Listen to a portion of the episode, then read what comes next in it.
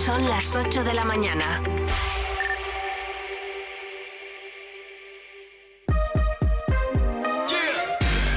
Vive Burgos con María Cristóbal.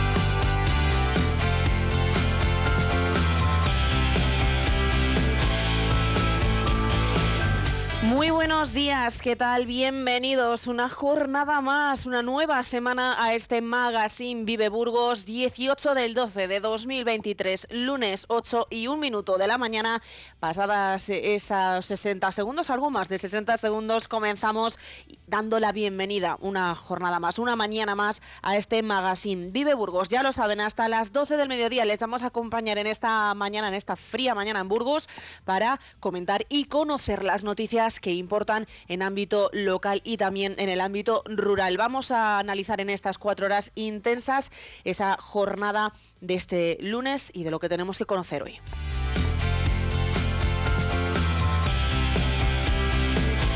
Comenzando por el nuevo plazo para las juntas de distrito, no se han cubierto las plazas suficientes y hay que extender ese periodo. El plazo de presentación de solicitudes para las asociaciones finalizó el pasado 30 de noviembre y se presentaron cerca de 51 organizaciones, pero no se cubrió todas las plazas. También se ha detectado, por otra parte, errores que deberán ser subsanados en menos de 10 días. Las juntas de distrito pueden constituirse a lo largo del mes de febrero porque todavía está abierto el plazo para presentarse como vecino hasta el 31 de este mes.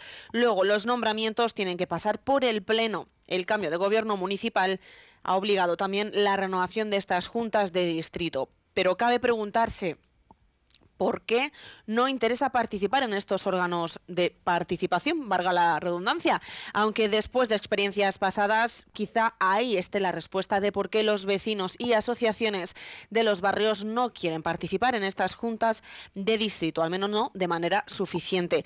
Este será nuestro tema de portada de hoy hablamos en Vive en unos minutos con el concejal de distritos Fernando Martínez Acitores. Y no se piensen que estando aquí no les vamos a preguntar o no le vamos a preguntar por esa aprobación definitiva de la subida de tasa de aguas que incrementará un 9,5% a partir del 1 de enero de 2024.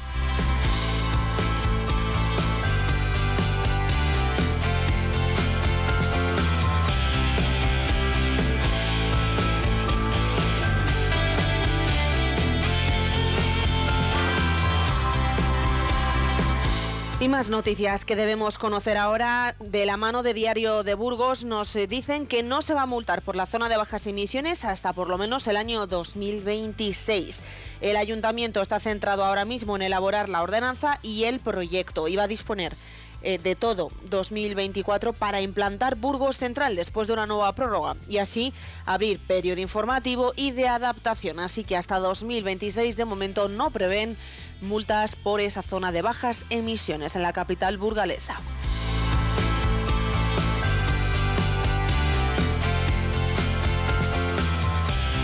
El reciclaje de residuos se ha normalizado entre los burgaleses. En 8 de cada 10 hogares ya es una rutina y son pocos los que no discriminan unas basuras de otras a la hora de acudir a la isla de los contenedores. El amarillo, el de los envases ligeros, está entre los más utilizados. Quizás nos sorprende. Recibe una media de 18,4 kilos por habitante y año en la ciudad. Una cifra muy alejada de los 11 kilos con los que empezó todo este proceso de reciclaje, que acaba de cumplir ya los 18 años de edad. 18 años llevamos en Burgos reciclando por lo menos estos eh, residuos, los plásticos. Los burgaleses reciclamos más, pero no lo hacemos mejor como prueba que se haya un 32% de residuos impropios que se acumulan en el contenedor amarillo. Es decir, tiramos en esas bolsas que van al contenedor amarillo excedentes que no deberían de ir en este eh, contenedor. Es un porcentaje de error que según balances anuales de Coembes no termina de corregirse, lo que no puede deberse a que en nuestros hogares no haya cada vez más envases y plásticos de muy diferentes tipos, sobre todo en estas fechas navideñas, que aumentamos el consumo y con ello también los residuos y liderando esa eh, generación de residuos está el plástico.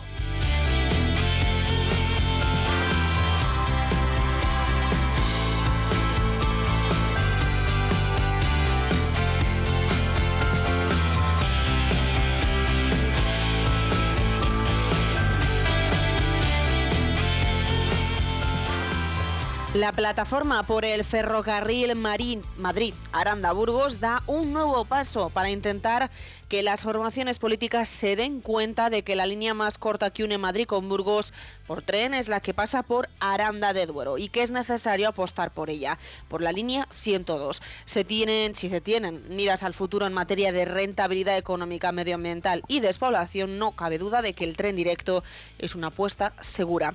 Se encuentra esta plataforma en estos momentos impulsando una moción que ha presentado a los distintos grupos de diputaciones de Burgos y Segovia y de la Junta de Castilla y León. El objetivo es conseguir que desde las administraciones provinciales y regional se inste al gobierno de la nación para que pida a la Unión Europea que la línea ferroviaria la 112, la 102, como decimos, Madrid, Aranda de Duero, Burgos, se incluya en la red básica ferroviaria transeuropea dentro del corredor atlántico, prioritaria para el año 2030, e impulsar así la apertura, la reapertura, mejor dicho, de esta línea se prolonga la inclusión de la línea como segunda opción, también piden en esa eh, proposición de la red básica ampliada para 2040 dentro de ese corredor atlántico, prioritaria en 2030, ampliada en 2040.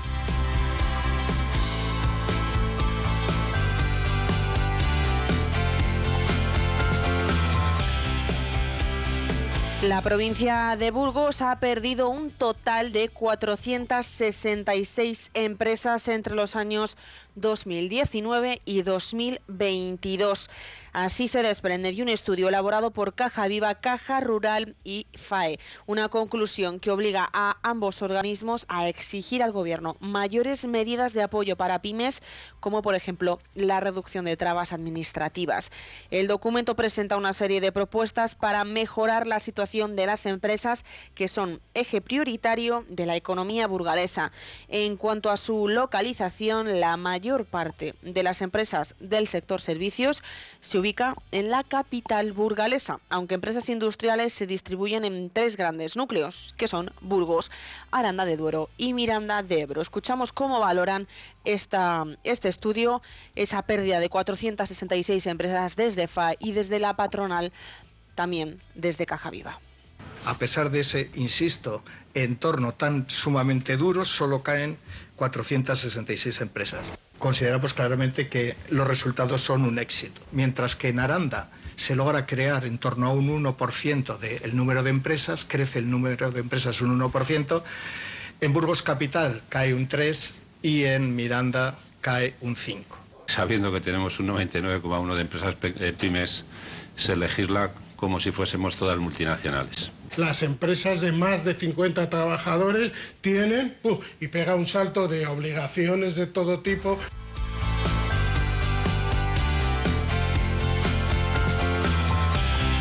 Y hablando de empresas, Mau San Miguel invierte 6 millones de euros en su fábrica de Burgos.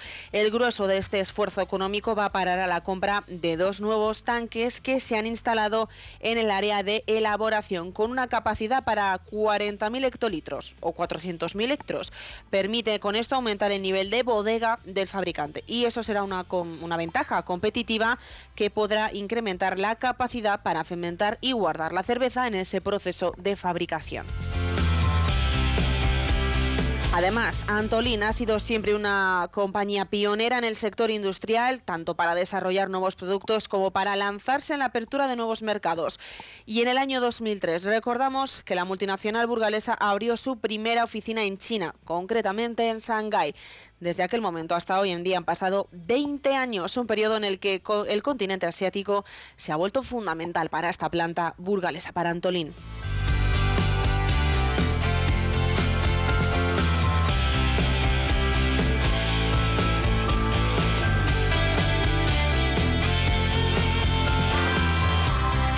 La Electro Week Salesianos del Centro Salesianos Padre Aramburu va a reunir este mes de diciembre a expertos de la electrónica de las firmas y organizaciones más destacadas de este ámbito. Desde el próximo 19 de diciembre, desde mañana, eh, a las doce y media del mediodía, empresas, técnicos y alumnos de formación profesional van a participar en tres encuentros en los que se tratará la inteligencia artificial, la digitalización en la industria y la producción de energía. El encuentro cuenta con la colaboración de FAE precisamente y del grupo Promecal. Comenzará con la jornada Energía de Colores a cargo de Julio Moreno Alonso del Colegio Oficial de Graduados e Ingenieros Técnicos Industriales de Burgos. Todas las ponencias van a ser retransmitidas en directo por YouTube. Y si quieren saber más sobre esto, hoy a partir de las 11 eh, de la mañana van a poder escuchar a Eneca Moreno con Juan José Camino, el responsable de la Electro Week.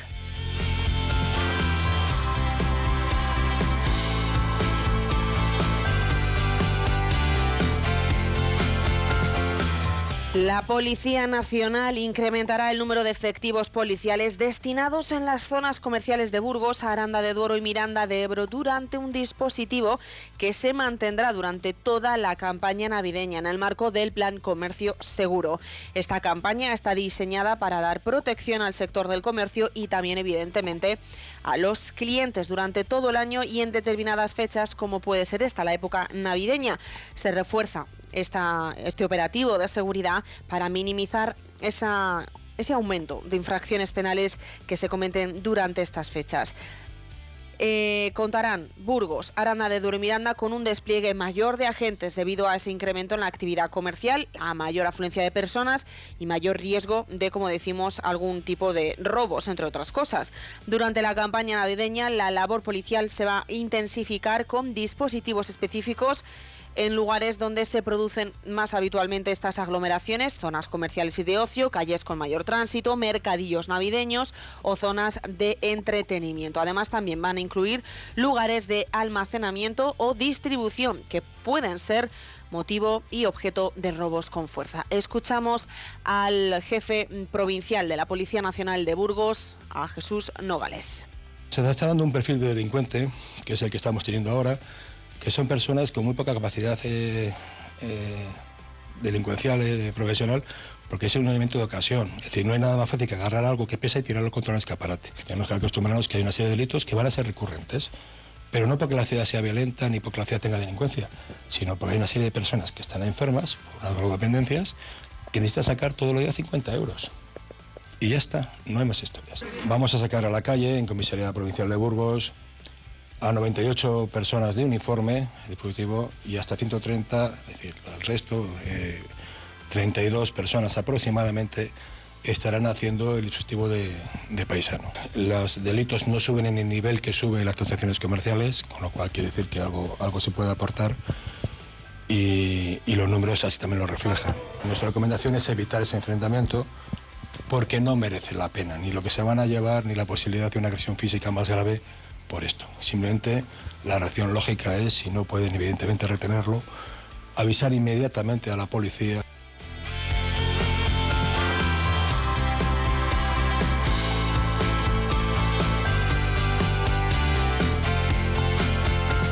Abrimos página de sucesos. Una mujer de unos 70 años resultó herida ayer tarde en un atropello por un turismo sufrido en la calle Condesa Mencía de Burgos. Fue evacuada en Ubimóvil al complejo hospitalario en el Ubu, así lo informaba el 112 de Castilla y León. También este domingo una persona ha fallecido tras sufrir un atropello en medio de la calzada en el kilómetro 234 de la autovía A1 en sentido Madrid a la altura de la localidad burgalesa de Villa Gonzalo Pedernales. Y la Policía Nacional ha detenido a dos hombres como presuntos autores de un delito contra la salud pública en Burgos, en una operación que ha permitido desmantelar uno de los principales puntos de venta de MDMA y hachís de la zona sur de la capital. Agentes de la Comisaría Provincial de Burgos, especializados en el tráfico de estupefacientes, han llevado a cabo una investigación en los últimos seis meses que ha finalizado con la detención de dos hombres como presuntos autores de delito contra la salud pública.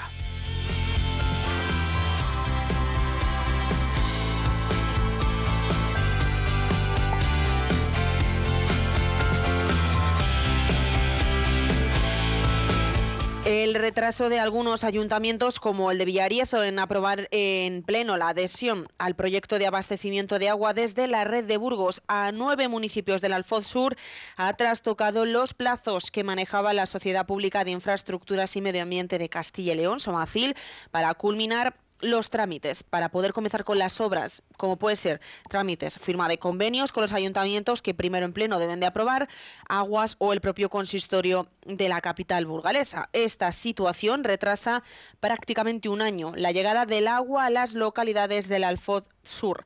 No será una realidad hasta 2025. Son nueve los municipios incluidos en el proyecto. Arcos de la Llana, Los Ausines, Ibeas de Juarros, Modúbar de la Emparedada, Revillararuz, Saldaña de Burgos, Sarracín, Villariezo y Villa Gonzalo Pedernales. En este último caso, para abastecer al polígono industrial. En total, la población afectada es de cerca de 14.000.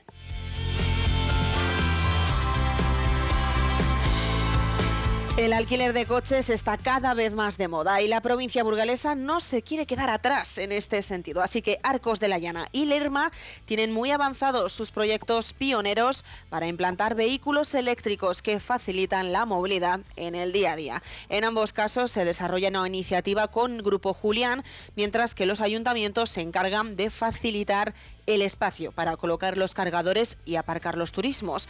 En el municipio del Alfoz ya está todo cerrado y solo falta la instalación, mientras que en el de la Arlanza quedan por cerrar los últimos flecos para llevar a cabo esta iniciativa. Miranda de Ebro ha ganado el premio a Municipio Innovador en los Startups Global Innovation. Los premios internacionales de innovación y emprendimiento han reconocido la labor de planificación estratégica y los resultados comprobados del proyecto de la Oficina Municipal del Ayuntamiento de Miranda de Ebro, Miranda Empresas, como institución y organización más activa en el impulso a la innovación y el desarrollo emprendedor.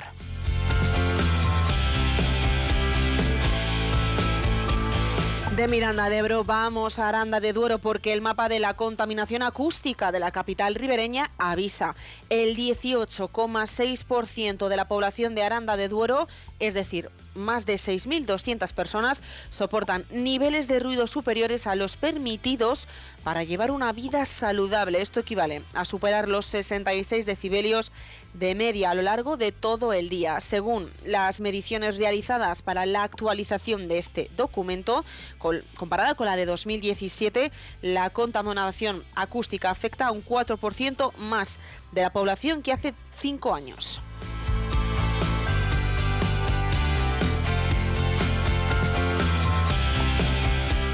Félix José Castro, el deán de la Catedral de Burgos y presidente del Cabildo Catedralicio desde septiembre de 2023, de 2022, ha detallado en una entrevista a ICAL que están esperando el resultado del informe de impacto patrimonial que encargaron a unos expertos a nivel nacional e internacional con motivo de ese cambio de puertas de la catedral. Es un proyecto ilusionante, quisieron y quieren todavía que sea un recuerdo del octavo centenario de la catedral, pero no van a dar ningún paso mientras no tengan las autorizaciones pertinentes de la Junta de Castilla y León. Y en eso están. El artista sigue trabajando, ya prácticamente ha finalizado lo que son las puertas y está concluyendo la fundición de las mismas. Sobre la restauración de las vidrieras de la catedral, De los Condestables ahora están en momento de estudiar el proyecto y una vez se haga se va a hacer la ejecución para la empresa que tiene que colocar precisamente esas vidrieras. Hasta dentro de tres años parece que no va a ser una realidad. La Conferencia Episcopal Española ha publicado los datos provisionales de la campaña de la renta de este año 2022. La provincia de Burgos es la séptima con mayor porcentaje de declarantes a favor de la Iglesia, 13 puntos por encima de la media nacional, casi tres por encima de la de Castilla y León. En el desglose de los datos por delegaciones de provinciales de Hacienda, la de Burgos recibe un 44,09% de las declaraciones de renta con la Iglesia marcada. Estos datos sitúan a Burgos, como decimos, en la séptima de España. Esto supone que en Burgos 90.928 declaraciones llevan marcada esa X. Son 718 más que en 2021. Y por este motivo, la recaudación también se ve incrementada en cerca de 360.000 euros.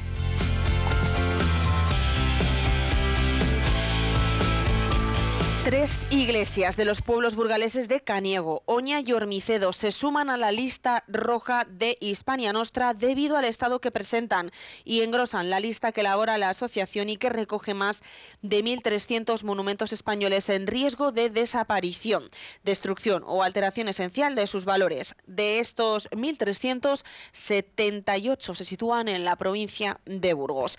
Y ahora tres nuevos. La iglesia de San Julián, ubicada en el municipio de Caniego, en el Valle Mena es una de estas tres nuevas iglesias. La cubierta de su nave principal está visiblemente deteriorada. La ermita de Santo Toribio en Oña presenta numerosos problemas de humedades y la iglesia de Santa Julita y San Quirico en Ormicedo Villadiego se encuentra en un estado de conservación deficiente según Hispania Nostra y con ello justifican la inclusión en esta lista roja.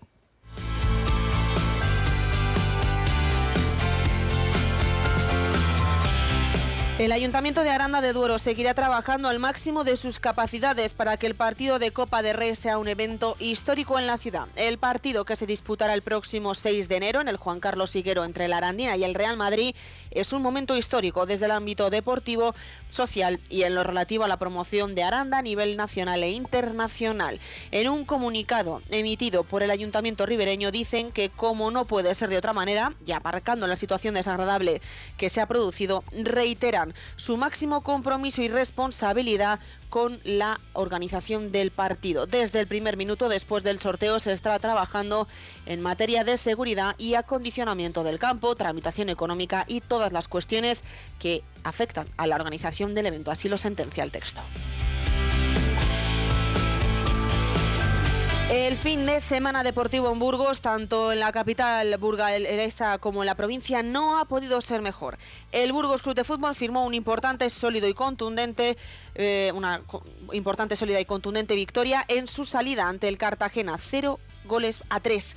Por su parte, el Mirandés impuso su ley en Andúba, doblegando a un correoso Albacete 2 a 0. En baloncesto, doble alegría también. Longevida San Pablo se dio un auténtico festín ante Lorense con un triunfo de 50 puntos, 105 a 55. Y el grupo Ureta Tizona mascó el traerse la, la victoria de Menorca, lo hizo por un punto, 77 a 78. Vamos también con rugby porque fue un partido muy completo del Regoletas Burgos Caja Rural en la ciudad condal que se saldó con victoria ante el Barça Rugby por 17 a 45. Y el malomano, más sonrisas, el Ubu San Pablo se quitó de encima a la Unión Financiera Base Oviedo con fluidez 29 a 20, mientras que el tubo Sarandavilla de Aranda se reencontró con su público y con el sabor dulce de doblegar al Alcobendas por 27 a 25. Todo éxito, ya lo ven.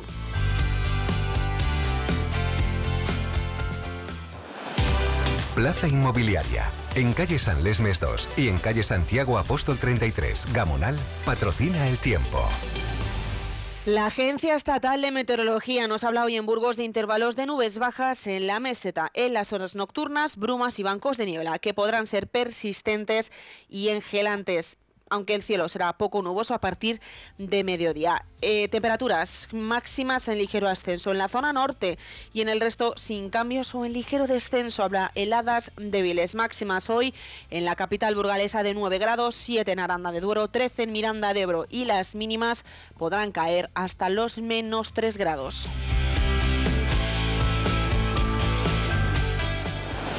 Automotor Dursan, en carretera Madrid-Irún, kilómetro 234 Villa Gonzalo Pedernales, patrocina la información del tráfico. Pues como cada mañana después de este patrocinio hablamos con esa información del tráfico actualizada de la Dirección General de Tráfico, de esa página oficial.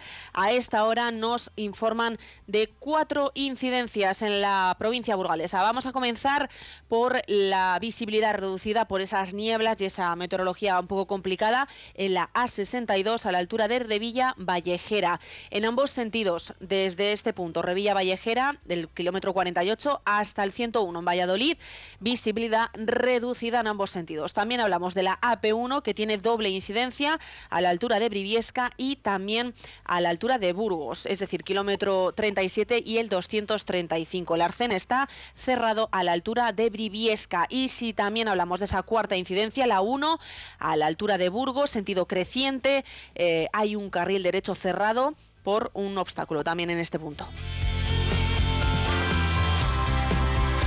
Dicho esto, les recordamos circular con muchísima precaución. Nos vamos a ir a publicidad y regresamos con ese tema de portada con el concejal de distrito y vicealcalde para hablar de muchos temas de actualidad local.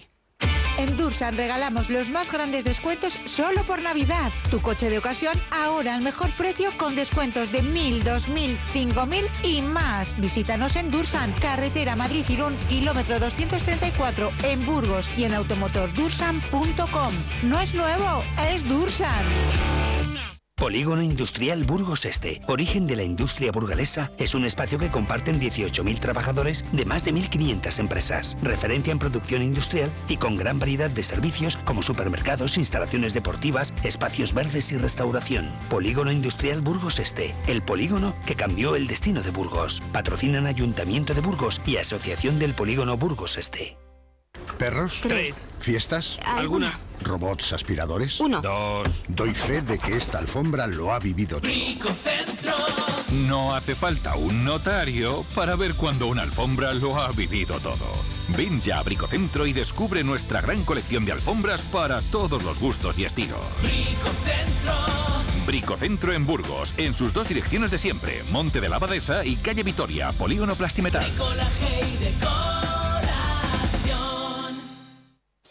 Plaza Inmobiliaria. Somos un gran equipo de profesionales a tu servicio. Plaza Inmobiliaria. Gestionamos todo tipo de operaciones de forma sencilla y transparente. En Plaza Inmobiliaria nos comprometemos contigo. Visítanos en calle San Lesmes 2 o calle Santiago 33.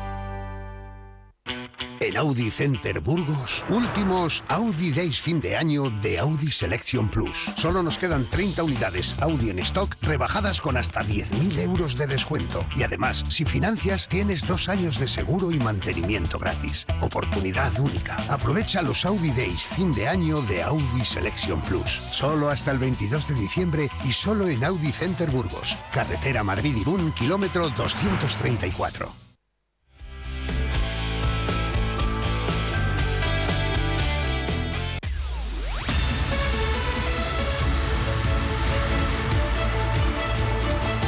Volvemos de la publicidad, ya lo saben, les comentábamos, vamos a comenzar con ese tema de portada para hablar de distritos con el concejal responsable Fernando Martínez Acitores. Muy buenos días. Muy buenos días, muchas gracias por invitarme. ¿Te parece? ¿Comenzamos con ese tema de portada? A ver, el tema de portada, como no sé exactamente qué has dicho, pero dime cuál es el tema, dime cuál es el tema de portada. Pues lo vamos a repasar después de la publicidad, de este patrocinio. Vale.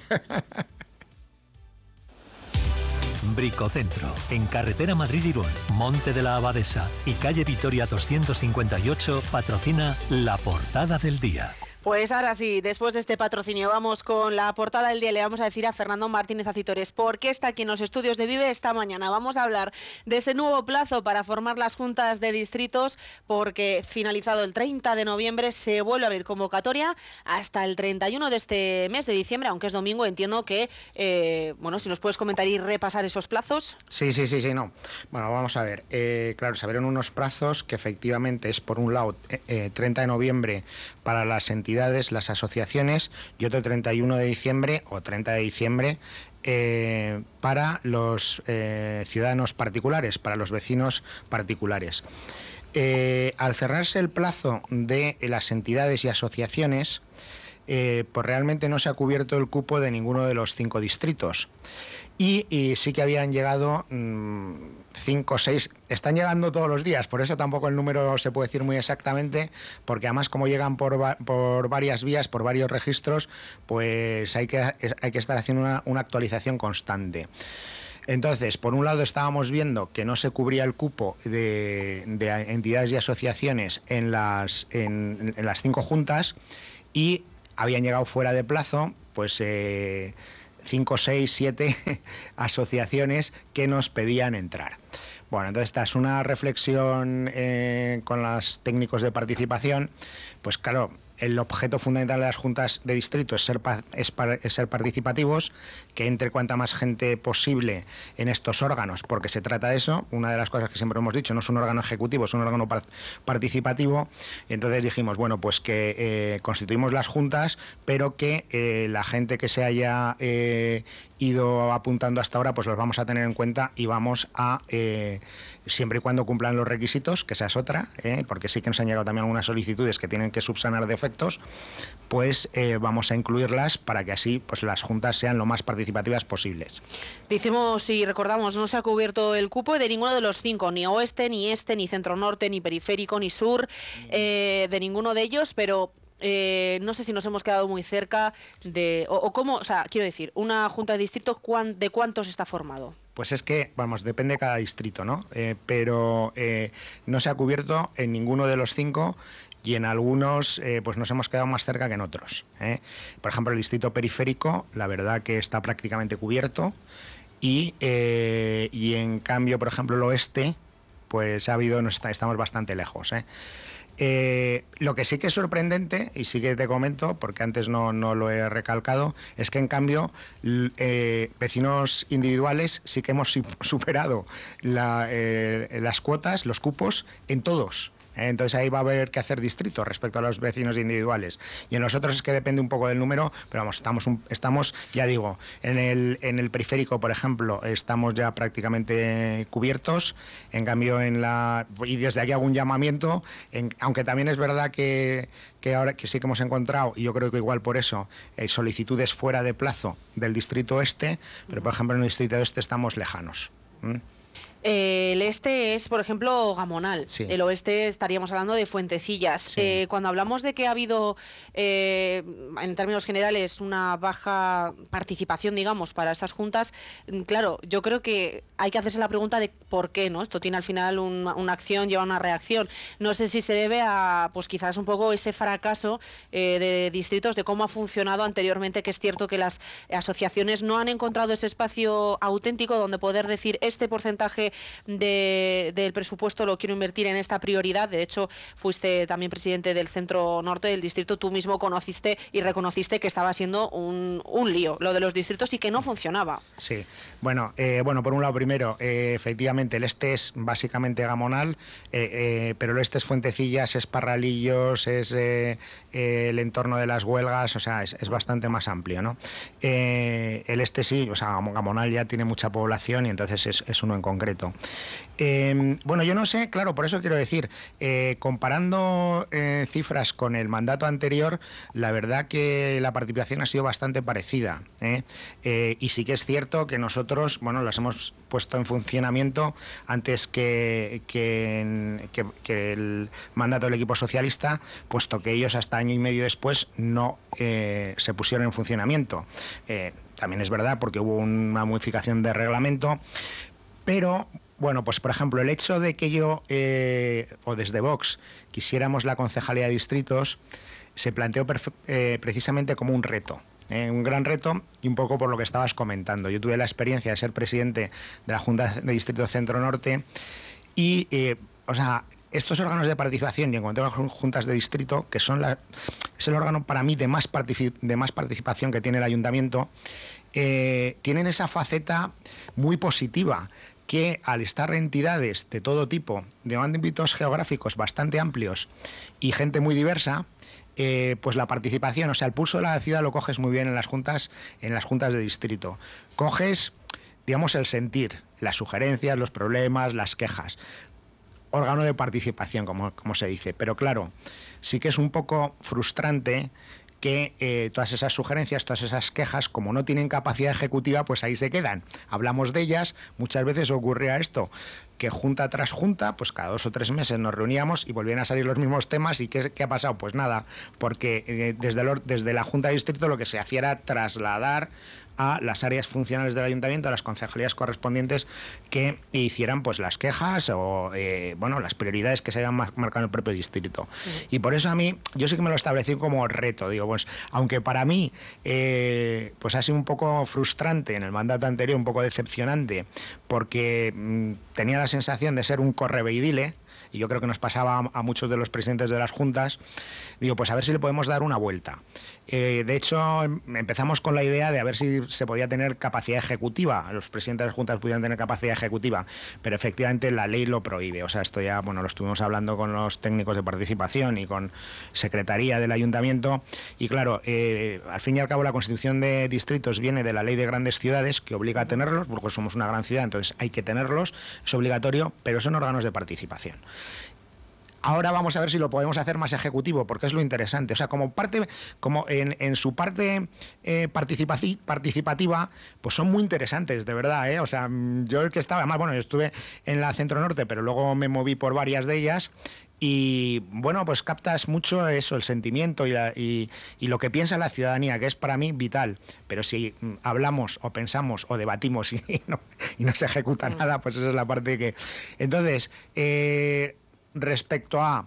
Eh, pues no se apunta a mucha gente. Bueno, pues en parte puede, es verdad, o sea, hay un sentimiento generalizado en la ciudad un poco de que los distritos sirven mucho para hablar, pero poco para concretar. A ver si esto lo cambiamos. Choca, sin embargo, por ejemplo, la, eh, el interés que ha suscitado en ciudadanos individuales, que en cambio en el mandato anterior, eh, por ejemplo, en el centro norte sí que está cubierto, pero sé que en otros distritos no se cubrió el número de vecinos individuales, que también es muy interesante porque en los, eh, las asociaciones o las entidades, como tiene que ser, van en defensa de lo suyo muy concreto, ¿no? O sea, sus, intereses muy concretos, ¿no? Pues si, pues si hay una asociación cultural X en un distrito y quiere acciones culturales en el distrito, pues va a ir muy por el lado cultural. Un vecino individual va por todo. Un día te habla de cultura, otro día te habla de las baldosas, otro día te habla del aparcamiento. Entonces está muy bien. Mm. O sea, como órgano de participación, la verdad que son muy interesantes, pero a ver si las si hacemos que funcionen con, eh, con, carácter, pues eso, más, más eficaz. De cara a que además el próximo, bueno, el próximo viernes, dentro de dos viernes, el 29, se van a aprobar previsiblemente, eh, a no ser de que haya alguna sorpresa de última hora, los presupuestos municipales. No sé si de cara a distritos este año se tiene también previsto, como se estipulaba, ¿no? Ese 1%, quizás añadir un porcentaje de dinero que se ha podido estar eh, en estos años, porque claro, mm, se comentaba que el dinero de los distritos hasta ahora no se consumía, no se estaba gastando y que eh, se justificaba también, por otra parte, diciendo que inversiones de, distritos se estaban acometiendo con presupuesto mm, general. No sé de cara a este año cómo se pretende abordar esa falta de, bueno, de, competencia dentro de los distritos para poder decir lo que se hace y que efectivamente luego se lleve a término. Bueno, vamos a ver, de cara a presupuesto va a ser lo mismo porque efectivamente el reglamento, aunque lo queremos modificar, y bueno, se ha iniciado también el, proceso de modificación del reglamento, marca el 1%, con lo cual el presupuesto de este año va a ser la misma cantidad. Eh, insisto en lo mismo, o sea, em, hay un presupuesto tienes mucha razón que hay eh, prioridades de distrito que se, han establecido, que, nuestra idea este año es lo mismo. O sea, en la, mm, la primera eh, reunión de la Junta, de las juntas, será de constitución, pero en la siguiente eh, yo voy a pedir a todos los presidentes de distrito que marquen unas prioridades consensuadas entre, entre todos los miembros que forman la junta, las juntas, em, para que se establezcan unas prioridades. Entonces, es cierto, por ejemplo, que lo que ha sido este mandato también en algunos distritos se han marcado prioridades que se atienden desde el presupuesto general que se han atendido desde el presupuesto general o que se van a atender más bien desde el presupuesto general. En ese sentido, claro, ahora mismo lo que es la dotación presupuestaria a eh, los distritos es la misma. Eso no cambia porque, yo digo, además lo, fija el reglamento. ¿eh? Y entonces tiene que ser ese 1% del que hablabas. Eh, veremos ahora qué, prioridades se marcan ¿no? en cada distrito. Yo sé que lo, que lo que voy a pedir un poco también es que se marquen prioridades y que se intenten que sean prioridades realistas. Porque de mi experiencia, de lo que estamos hablando de la eficacia en la Junta de Distrito Centro Norte, por ejemplo, en el mandato anterior, eh, sí que es verdad que los eh, vecinos, bueno, los miembros de, las juntas, establecían una serie de prioridades que, o sea, son muy interesantes y, son prioridades para el distrito, efectivamente, para el barrio pero que, eh, pues no sé, en el centro norte, por ejemplo, la primera prioridad, y la verdad es que también esto es una cosa muy positiva y muy interesante, el consenso que se establece entre todos, porque en el centro norte, por ejemplo, se estableció como primera prioridad el eh, adecentar la Plaza Vadillos. ¿no? Y, había gente del Distrito Centro Norte pues que tiene su sede o vive muy lejos de la Plaza Vadillos, ¿no? Pero bueno, pues mm, se entendió entre todos, si tenemos que consensuar cinco prioridades, vamos a consensuar una, se puso la, la Plaza Vadillos. Entonces, claro, resulta que la mitad de la Plaza Vadillos es, uso es, suelo privado de uso público, con lo cual es mucho más difícil intervenir. Eh, y claro, luego decíamos, bueno, pues en vez de la Plaza Vadillos, pues eh, vamos a hacer la actuación en Fernán González, que iba de presupuesto general. O por ejemplo, un, un ejemplo muy claro, el de la calle Rodrigo Sebastián en la Barria de los Ríos, en, la, calle Rodrigo Sebastián, en la Barria de los Ríos, que es una reivindicación muy clara de ese barrio, de la asociación, porque está cerrada, porque supondría como vial de comunicación un gran avance para ellos. Eh, pues claro, hay unas complejidades jurídicas muy importantes, porque afecta a un, a un trozo de terreno Peñamaya famoso, la residencia Peñamaya, que hay un conflicto judicial que se está pendiente de una sentencia del Tribunal Supremo. Hay unos, hay, eh, o sea, debate sobre las eh, titularidades de esos suelos. Entonces, actuar en ellas, pues es muy complicado. Y, como es, dependíamos de una sentencia judicial y de más cuestiones, de, que se pusieran de acuerdo los, los eh, propietarios del suelo, etcétera, etcétera, bueno, pues se planteó que como alternativa se hiciera la actuación en, eh, en, la rotonda. Claro, esto los vecinos decían, bueno, bien, pero no es lo que queremos, ¿no? Entonces yo sí que voy a pedir este año a los presidentes de las juntas que eh, en el debate que surja, que, marcan, que marquen prioridades realistas, muy realistas, porque si no, pues pensando en esta eficacia, pues no lo vamos a hacer. Entonces eso es lo que quiero. Por un lado, que se establezcan prioridades realistas y por otro, hombre, yo sí que creo que el hecho de que los presidentes y vicepresidentes de todas las juntas de distrito sean de equipo de gobierno puede facilitar mucho esta agilidad. Con respecto a realidades, si te parece, también me gustaría abordar eh, la que ya es definitiva y más que aprobada subida de aguas ya a partir del 1 de enero, porque la cuesta de enero va a ser una realidad. ¿Cuál era la portada del programa de hoy? ¿Cuál era la portada? Claro, la portada la hemos presentado así, Fernando. Ya que está aquí, Fernando, no podemos no preguntar de cara, además, un, vamos a hacer luego programación especial por Navidad, entonces queremos que hoy en día, ahora mismo, la gente sepa que a partir del 1 de enero cambia eso. Se aprobó en el Pleno finalmente ya lo veníamos recordando, se venía diciendo y esa justificación ya la hemos comentado, también lo hiciste aquí con nosotros, pero bueno, no está de más recordar, a partir del 1 de enero ya sí que sí será efectiva, ¿no? Se confirma. Bueno, no es bueno, el otro día no es que sea a partir del 1 de enero, vamos a ver, aquí hay dos cuestiones. Eh, la subida se aprobó tanto en el Consejo de la Sociedad de Aguas como luego por la Junta de Accionistas de la que, eh, que se aprobó en pleno, porque el ayuntamiento es el, accionista, eh, bueno, el accionista único, no, no, son mayoritarios, sino único. Pero claro, luego esa, esa subida se tenía que plasmar en la ordenanza en la ordenanza fiscal. Y eso es lo que hicimos el otro día, la aprobación inicial de la ordenanza fiscal con este cambio de, de tarifa.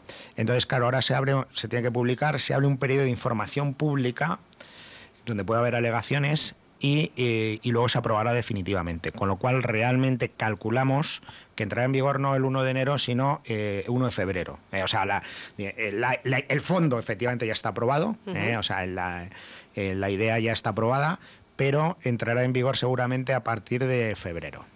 Y otro tema que quería comentar, y ya sí que sí, porque esto viene bien, de hecho recordarlo, la gente ya sabe que en enero pueden respirar esa cuesta, les damos de margen hasta febrero, pero lo que también tiene un margen y amplio en este sentido es la zona de bajas emisiones, lo hemos comentado portada de Diario de Burgos, hasta 2026 no se comenzarán con las acciones, algo que, bueno, ya se venía suponiendo porque tanto Partido Popular como Vox habéis sido muy críticos con esa ordenanza eh, anterior del Partido Socialista de zona de bajas emisiones. Sí, bueno, primero respecto a la cuesta enero, yo recuerdo que en término medio va a subir, va a suponer una subida de 1,07 euros al mes en el 90% de los usuarios. O sea, un, menos que un café, pero bueno, para tenerlo en cuenta. Y segundo, eh, zona bajas emisiones. Bueno, pues efectivamente, y es uno de los puntos del pacto entre el PP y Vox, que es reducir la zona de bajas emisiones a lo mínimo posible. ¿Eh? La normativa europea obliga a ciudades de más de 50.000 habitantes, como en nuestro caso, a delimitar una zona de bajas emisiones. Ahora mismo estamos estudiando cómo eh, delimitar, cómo configurar esa eh, delimitación geográfica de la zona bajas emisiones y otra serie de cuestiones también, eso, la, las sanciones, bueno, excepciones también a la gente que pueda entrar en la zona de bajas emisiones, etcétera. Pero claro, nuestra idea es limitarla a lo mínimo posible. Es una, es una obligación eh, europea. Eh, pero claro, la entendemos bastante poco en Burgos, una, una, de las ciudades menos contaminadas de España, que solo en dos o tres días al año supera los límites marcados por la OMS y que, en sentido contrario, causa muchos trastornos, muchos problemas a gente que, por ejemplo, claro, vive en las zonas y dice, bueno, ¿y ahora qué pasa? Me tengo que comprar un coche con unas características especiales que son muy caros y que no puedo acceder a ellas, o gente que tiene que ir a trabajar, o gente con unos negocios muy concretos, lo que sé, por ejemplo, los talleres de vehículos están muy, muy preocupados, cuestiones de ese tipo, entonces, bueno, ahora lo estamos estudiando.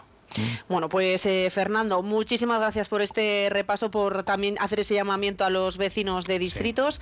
Te dejamos ya, sabemos que tienes una reunión, así que muchísimas gracias y buenos días. Muchísimas gracias a vosotros. Me lo he pasado muy bien, como siempre. Es un placer.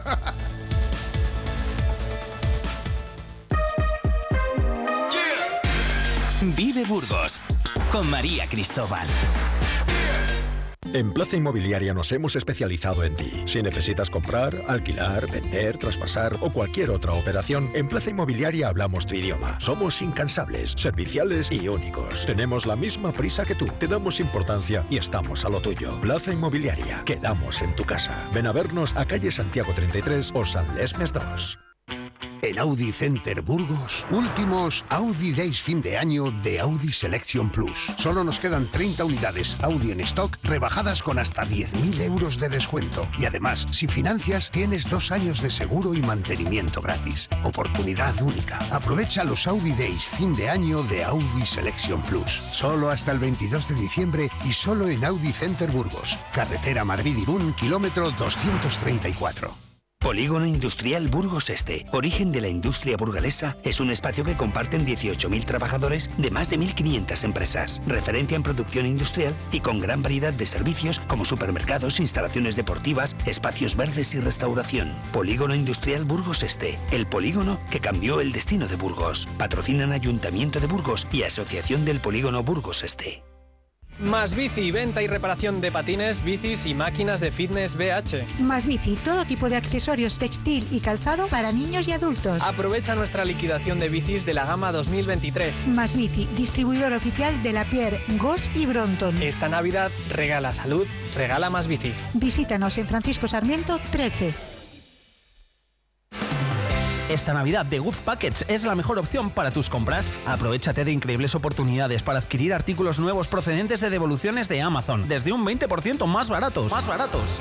The Good Packets. Apúntatelo. Ven a vernos en calle Madrid 17 o visítanos en thegoodpackets.com.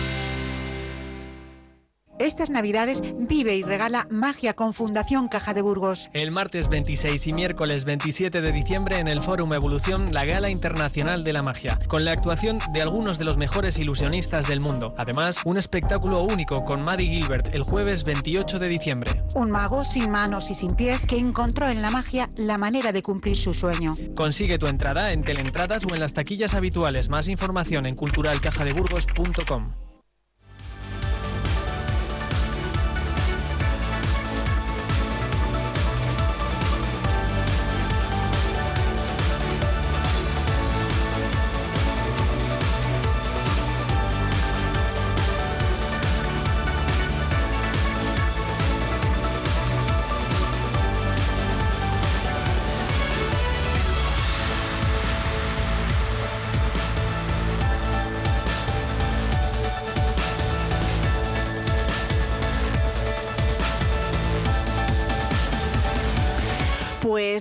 de la publicidad para hablar de deportes en estos últimos minutos de esta primera hora de Magazine. Ya lo saben, hasta las 12 del mediodía tenemos tiempo más que suficiente para hablar de la actualidad burgalesa. Ahora vamos a hablar de la actualidad deportiva porque mmm, mejor sabor de boca no ha podido dejar este fin de semana y para ello y de ello vamos a hablar con Sergio González que viene con un lustro pues eh, la verdad es que no se puede pedirme otra cosa mejor, Sergio. Buenos días. No, muy buenos días. Bueno, la verdad es que para el frío que pega hoy aquí en Burgos, pues eh, saber es.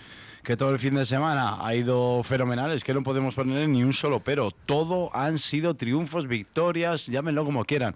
Todo ha sido ir viento en popa toda vela y eso es algo pues que se agradece porque ya sabemos que hay en otras ocasiones que la cara se nos tuerce y el gesto un poquito, así que cuando lo tenemos bien hay que celebrarlo. Hablando de lo que es celebrar, cuando un jugador mete dos goles, ¿cómo se siente? Vamos a escucharlo. Gracias por venir, ayudarnos a conseguir la victoria y ahora vamos a por el español. Gracias. Bueno, es Alex Bermejo, este jugador que tiene familia en Quintana de la Sierra, que nació en Barcelona y que marcaba sus dos tantos ante el Fútbol Club Cartagena en la victoria del Burgos Club de Fútbol por cero goles a tres en un partido que es cierto que en la primera parte pues fue bastante más competido, pero una vez que se adelantó con ese gol, mm, bueno, con rebote incluido del eh, propio Alex Bermejo, pues con ese 0-1 al descanso y en la segunda parte el Burgos que fue capaz de controlar, de ser contundente y de además realizar un partido muy pero que muy completo, una victoria en la cual el Burgos hay que tener en cuenta que si tiramos de lo que es la hemeroteca nos tenemos que marchar a acumular nada más y nada menos que ya son siete partidos sin conocer la derrota. De los siete se han saldado pues eh, con una diferencia de cuatro victorias, si tenemos en cuenta la de Copa del Rey, claro, cuatro victorias y tres empates y en Liga pues 3-3, o sea que son seis partidos como decimos sin conocer la derrota y quizá lo más importante es que en Liga si empezamos a echar también la vista hacia atrás desde el partido del 19 de noviembre ante el Racing de Ferrol, el Burgos no sabe lo que es encajar ni ante el Andorra, ni ante la Morevieta, ni ante el Mirandes, ni tampoco ante el Cartagena. Un John Pérez Bolo que no ocultaba su felicidad y es que no es para menos después de vencer ante el Cartagena y comparecer en esa sala de prensa. Una victoria muy importante, creo que hemos hecho un partido muy completo ante un rival que venía haciendo las cosas muy muy bien, que está en una situación complicada, pero creo que está en una dinámica muy positiva y aquí en, en su campo, pues bueno, veníamos con mucha precaución porque sabíamos que iba a ser un partido difícil, pero creo que los jugadores han entendido a la, a la perfección el, el, plan de partido, lo hemos llevado a, cabo y, y, bueno, pues nos llevamos tres puntos que nos hacen sumar ahora 29, que para nosotros es una cifra importante y todavía queda un, un partido por jugar. Está la tabla, vamos, más comprimida que ni sé, ¿eh? en este sentido. Más que una. Iba a decir, es que es una, es una barbaridad, ¿no?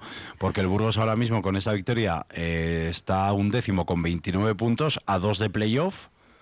10 por encima del descenso que lo marca la Sociedad Deportiva Huesca, pero es que con 29 hay otros dos equipos, 30 TN Tenerife y Racing, 31 Levante y Eibar, 33 Real Club Deportivo Español, que es el próximo rival, en fin, está todo súper, súper apretado en esa clasificación. Y también lo hizo muy bien el Club Deportivo Melandes en un partido ante el Albacete Balompié, volvió a jugar a casa, último partido del año, que no, por supuesto, la primera vuelta del año aquí ante el Albacete Balompié y vencía por 2 a 0 con la vuelta al 11 y también a ver puerta de Carlos Martín, de este jugador cedido por parte del Club Atlético de Madrid. Alessio Lichi, que también estaba muy contento, por supuesto, por cerrar y sellar una victoria ante su público.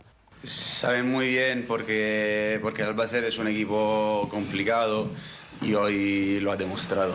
Hemos hecho el partido que teníamos que hacer ante, ante este rival y así que la verdad que muy contentos y enhorabuena a los chicos porque al final ellos salen al campo y han hecho todo muy bien.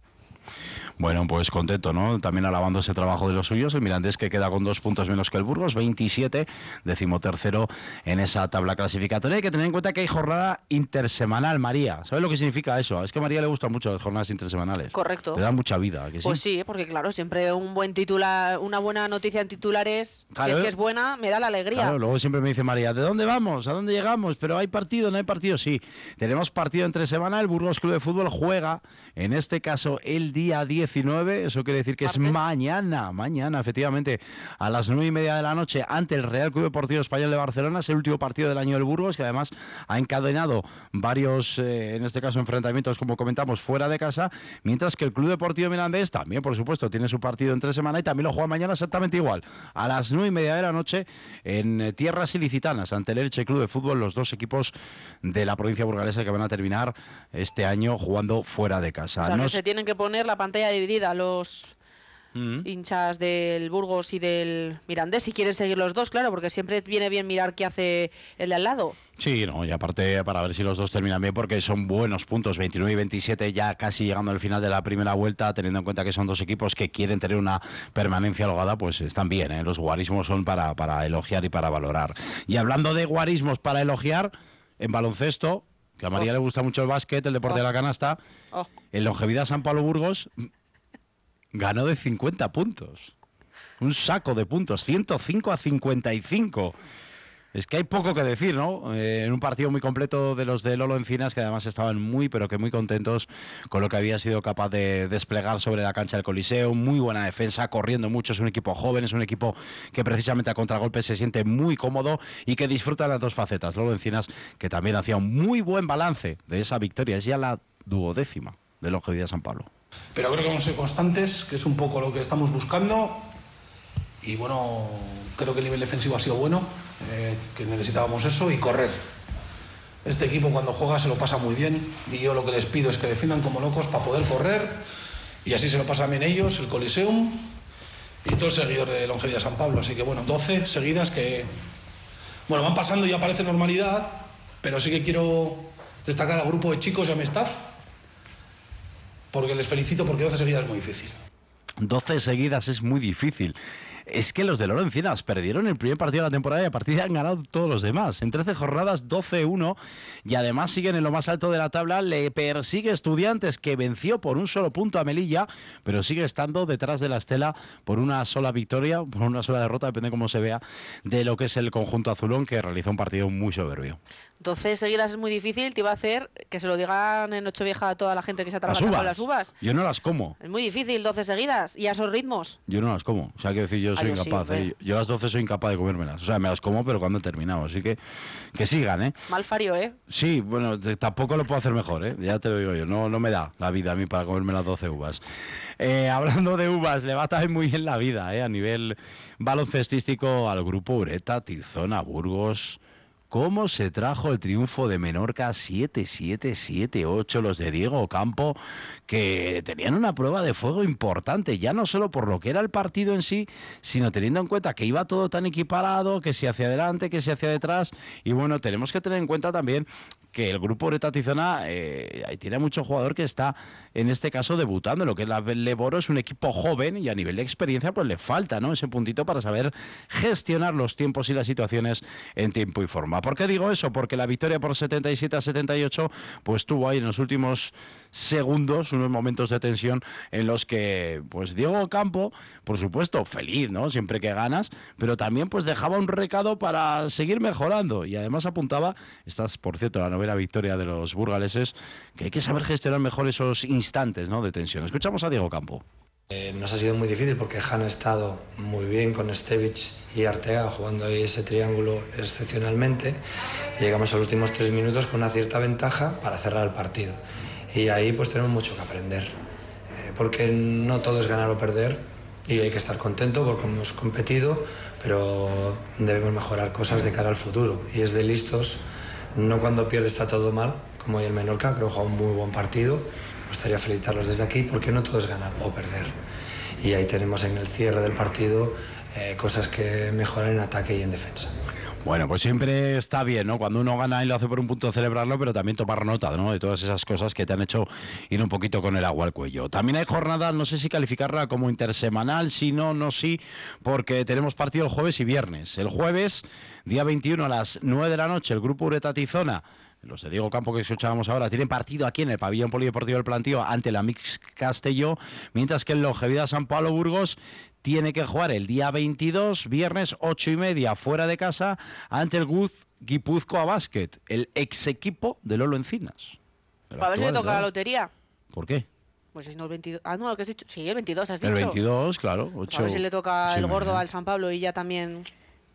Ya lo que le faltaba. Me da a mí que a la entidad que dirige Félix Sancho prefiere quedar primero, subir a CB y luego ya lo de la lotería igual ya para otro año. ¿eh? Que para ellos la lotería es quedar primeros y, y lograr el ascenso. Oye, que por cierto, hago este apunte ya que he hablado de la lotería Sí. para decir que los oyentes no se pierdan el 22 Vive Radio porque vamos a estar muy pendientes de la lotería. Lanzo ahí yo la cuñita. Muy bien. Pero no sé si nos has hablado del rugby, perdóname, porque estaba No, mirando no, el me parece calendario. bien, me parece bien. Y no. Del rugby. Bueno, pues del rugby, ya lo comentábamos la semana pasada, el viernes en clave de previa, que el Recoletas Burgos Caja Rural tenía una visita al Barça Rubio, un equipo que suele dar, vamos a decir que a veces la cara A y la cara B. Bueno, pues muy buen partido del conjunto burgalés que se impuso por 17 a 45. Desde los primeros instantes ya tenía ventaja de marcador y lo controló, pues, como se suele decir, de cabo a rabo para sumar una, una nueva victoria y seguir en lo más alto de esa división de honor del rugby. Pero me gustaría hacer un pequeño parón en el balonmano, porque el Ubu San Pablo ahora mismo